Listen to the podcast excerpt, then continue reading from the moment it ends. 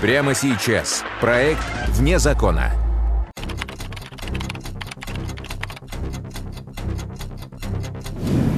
Самые громкие преступления. Самые запутанные и интересные детективные истории России. Как украсть 40 миллионов? период с 2006 года по 2008 год на территории Краснодарского края было совершено 5 разбойных нападений на ювелирные магазины. Кто планировал налеты? Молодой человек довольно-таки сомнительного образа жизни, дерзкий, очень жесткий по характеру. И можно ли остановить бандитов? Я почувствовал, что попало в живот. В программе «Вне закона». Охотники за золотом.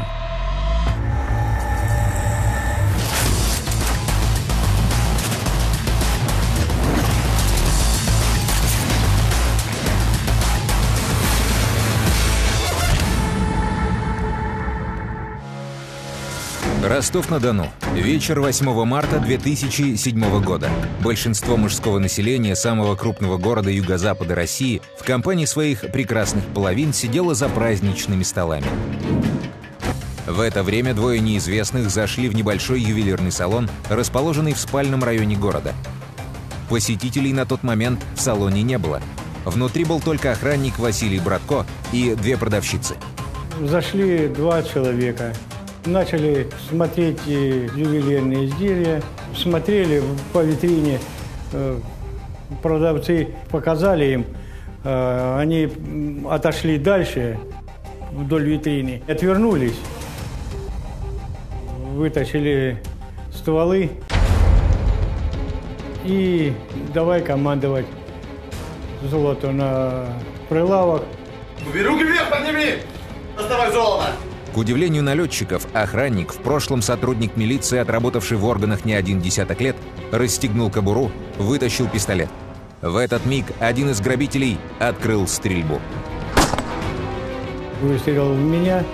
Я почувствовал, что попало в это самое, в живот.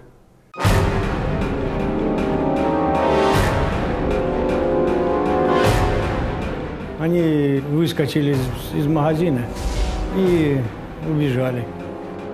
Василия Братко своевременно доставили в больницу, прооперировали. Пуля, которую извлекли из него ростовские медики, стала одним из вещественных доказательств.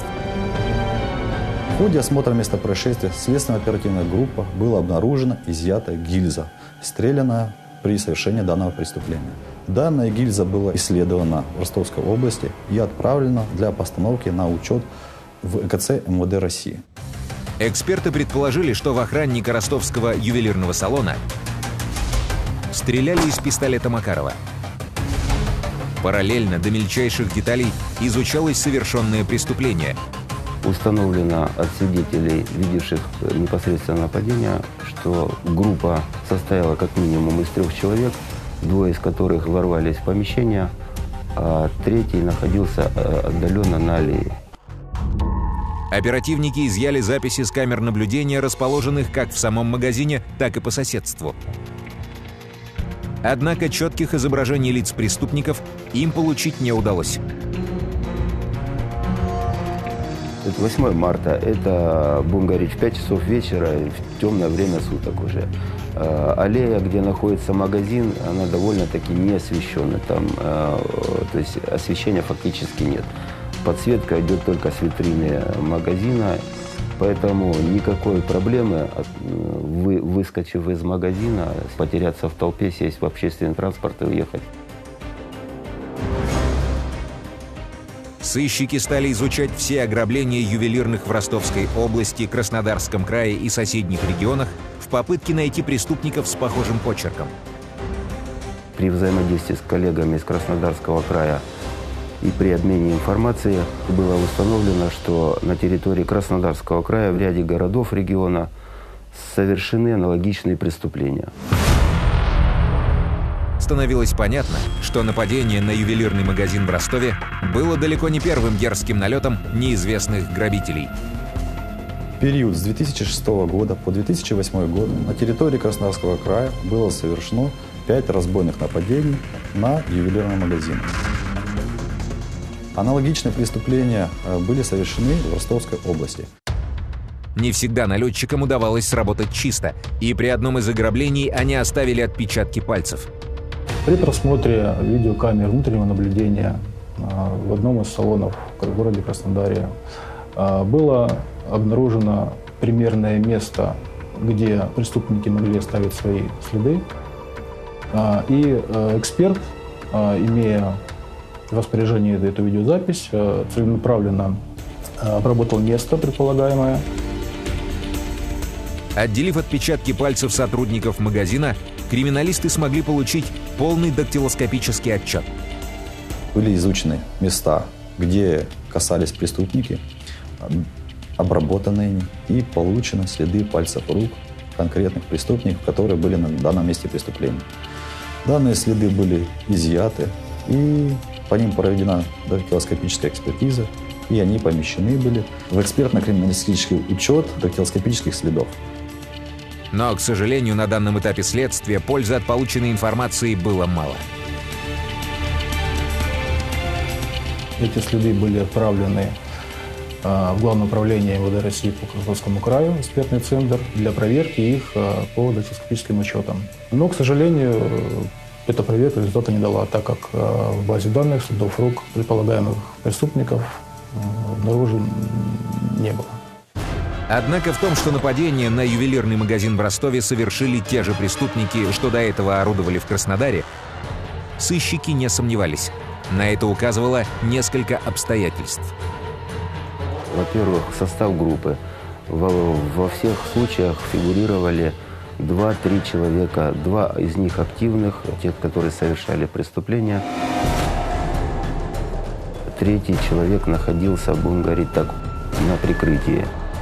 Во-вторых, записи с камер видеонаблюдения и показания очевидцев позволяли составить портреты одних и тех же людей. Технологии ограбления и время большинства нападений тоже были однотипными. Преступления эти совершались, как правило, накануне праздничных дней, в вечернее время, тогда, когда на улицах находилось большое количество людей, и э, в толпе, будем говорить так, легко затеряться. После неудавшегося нападения на ювелирный салон в Ростове-на-Дону преступники затаились на целый год. Следствие тем временем продолжалось. Как правило, преступники, которые совершают данные преступления, они уже ранее неоднократно судимы. Они тщательно планируют совершение данных преступлений. У лиц, которые совершают эти преступления, уже зачастую есть э, определенные а, рынке сбыта похищенного. То есть э, непосредственно похищенное в течение одних-двух суток уже сбывается. В дальнейшем затрудняется работа по изъятию похищенного имущества. Установить места, где преступники сбывали награбленное, сыщикам не удалось. Ими были отработаны десятки ломбардов, опрошены десятки скупщиков, но похищенные украшения как будто растворились в воздухе. Тем временем, ровно через год, 8 марта 2008 года, налетчики снова дали о себе знать. Это нападение, которое совершено было, никого не удивило, поскольку то, что эта преступная группа действует, фактически знали уже э, мы все. На этот раз они объявились в городе Лабинске Краснодарского края. Из местного ювелирного магазина преступники похитили украшений на общую сумму 2 миллиона 192 тысячи рублей, после чего бесследно исчезли. А уже через пару месяцев снова напали в Краснодаре – на этой аллее располагалось несколько магазинов, в том числе и магазин ювелирных изделий. Почерк был один и тот же, то есть преступники забежали в ювелирный магазин и, угрожая пистолетом, непосредственно уже было похищено украшение на полтора миллиона рублей.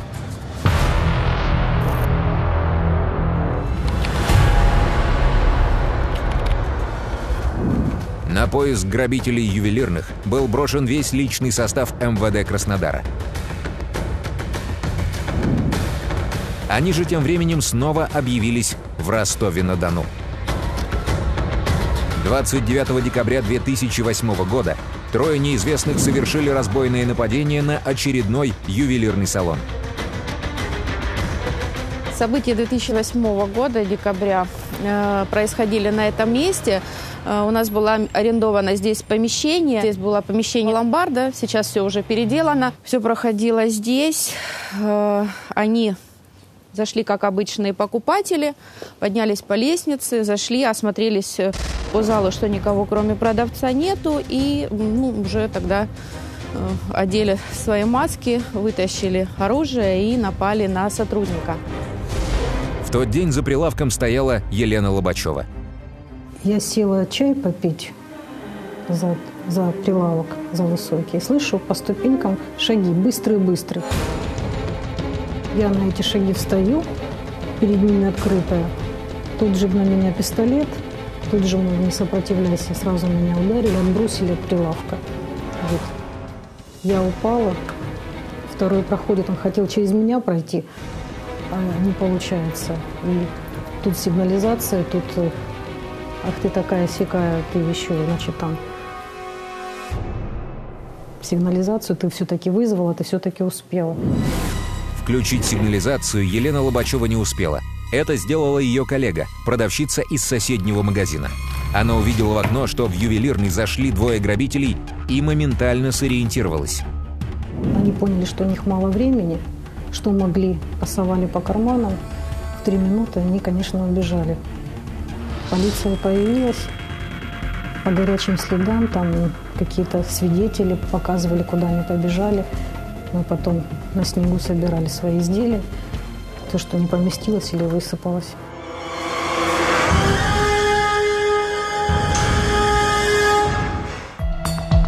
Через пару дней, в который раз общаясь с оперативниками, Елена Лобачева вспомнила, что, скорее всего, видела грабителей раньше. Пара подозрительных парней приходили в магазин буквально за день до грабежа. Не присматривали не изделия, а присматривали, где что лежит. Вот. Э, но почему-то эти камеры не нашли эту съемку, не нашли э, ребят. Лица налетчиков в день, когда они приходили в магазин на разведку, Елена Лобачева не запомнила.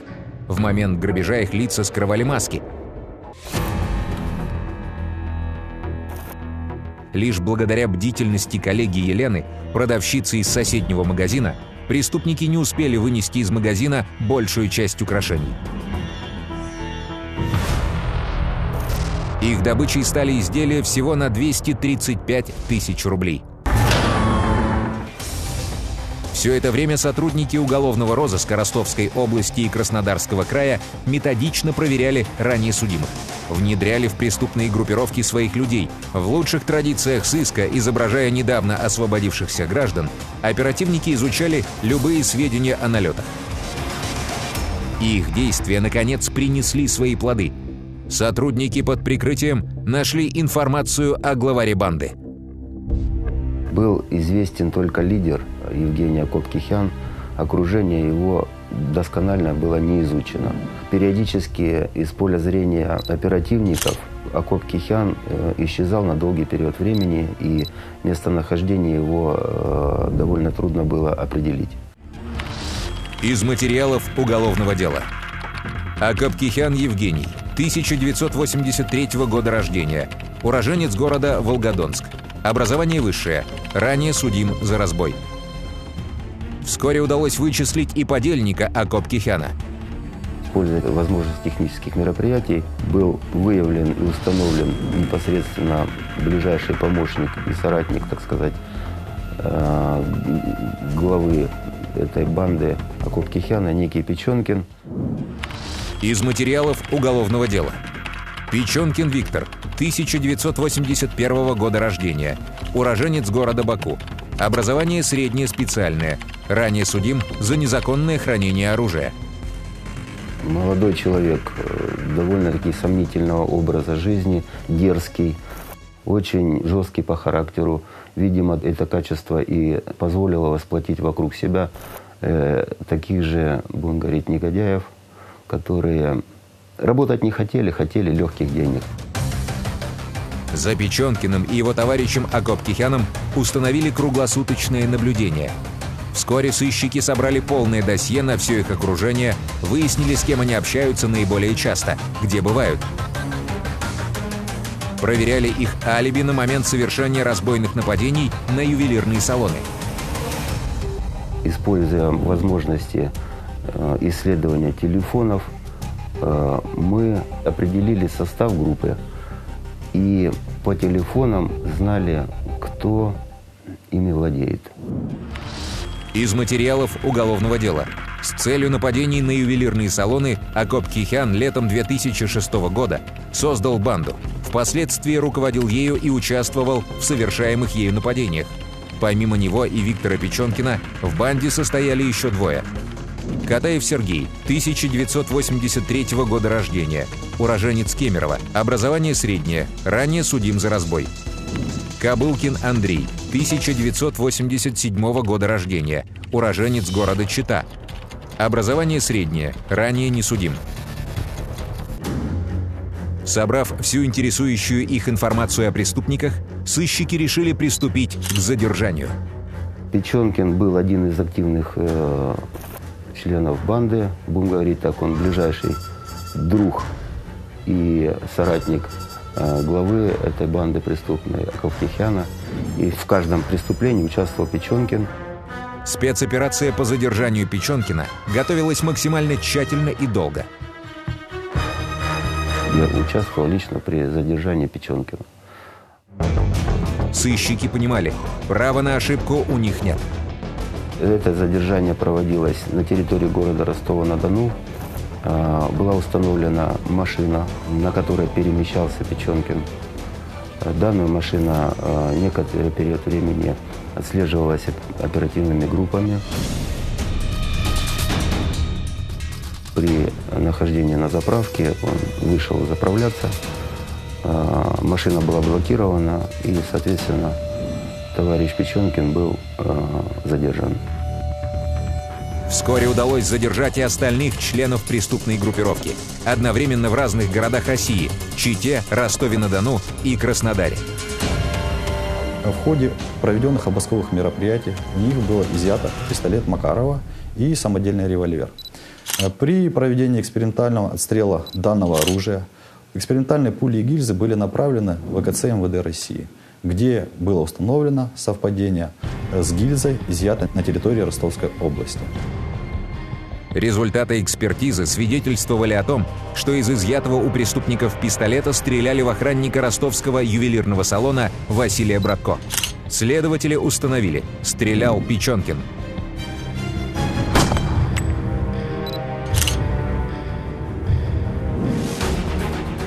Пистолеты, изъятые у преступников, опознали несколько работниц ювелирных магазинов, на которые были совершены нападения. При задержании лиц э, они были дактилоскопированы, э, их дактилоскопические карты были помещены в базу данных э, со следами рук, и было установлено совпадение их дактокарт со следами рук, изъятых с мест происшествий по данным фактам разбойных нападений.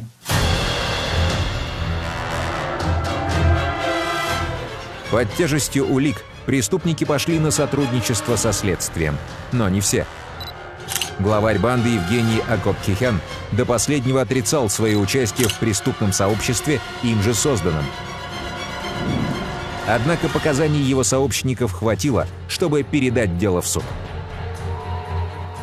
Преступление такого характера с большим количеством эпизодов на территории нескольких регионов Ростовской области, для этого тоже нужно иметь определенный э, настрой и э, психологию, чтобы вообще созреть для совершения таких преступлений. Но, к сожалению, такие люди появляются периодически. Всего следствию, которое проводилось Главным управлением МВД по Южному федеральному округу, удалось доказать, что в период с 2006 по 2009 годы преступники в составе вооруженной группы, созданной и возглавляемой Акоп Кихяном, совершили 10 разбойных нападений на ювелирные магазины на территории Краснодарского края и Ростовской области. По характеру были просто люди, которые готовы были на все ради того, чтобы любой ценой завладеть большими суммами денег за короткий период времени. Скажу так, что то, что они не убили никого, это только благодаря случаю.